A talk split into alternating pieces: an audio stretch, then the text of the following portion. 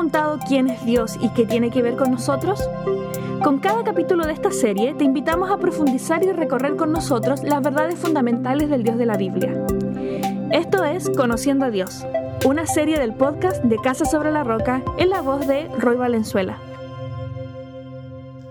Hace un tiempo atrás me tocó observar una fotografía que fue tomada por la sonda espacial Voyager 1 que fue lanzada en 1977, cuya misión era localizar y estudiar los límites del sistema solar.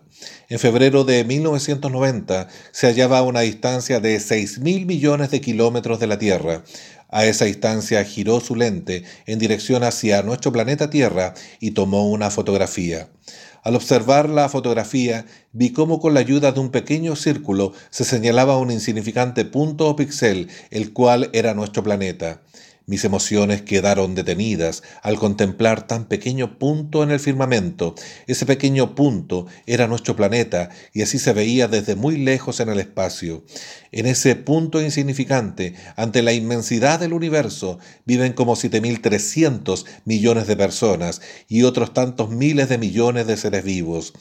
Ese pequeño punto ha sido testigo de toda la historia de la humanidad, un diminuto pixel en los cuales han ocurrido éxitos y fracasos, las tragedias, las guerras, las hambrunas, los grandes avances y, por qué no decirlo, las grandes pandemias. Como un pequeño punto desde el espacio se ve nuestro pasado, nuestro presente y nuestro futuro. A ese punto le llamamos hogar. El Salmo 8, desde el versículo 3 al 6, dice, Cuando veo tus cielos, obra de tus dedos, la luna y las estrellas que tú formaste. Digo, ¿qué es el hombre para que tengas de él memoria y el Hijo del hombre para que lo visites? Le has hecho poco, menor que los ángeles, y lo coronaste de gloria y de honra. Le hiciste señorear sobre las obras de tus manos, todo lo pusiste debajo de sus pies. ¿Cómo es que Dios se preocupa de seres que viven en un insignificante punto dentro de la inmensidad del universo?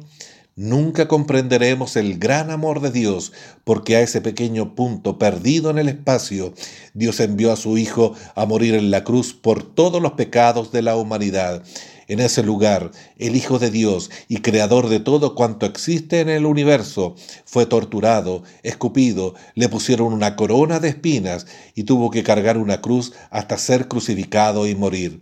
En ese pequeño punto del universo, Dios cambió la historia de la humanidad, pues fue ahí donde Dios derramó su amor de tal manera que envió a su Hijo unigénito para que todo aquel que en él cree no se pierda, mas tenga vida eterna.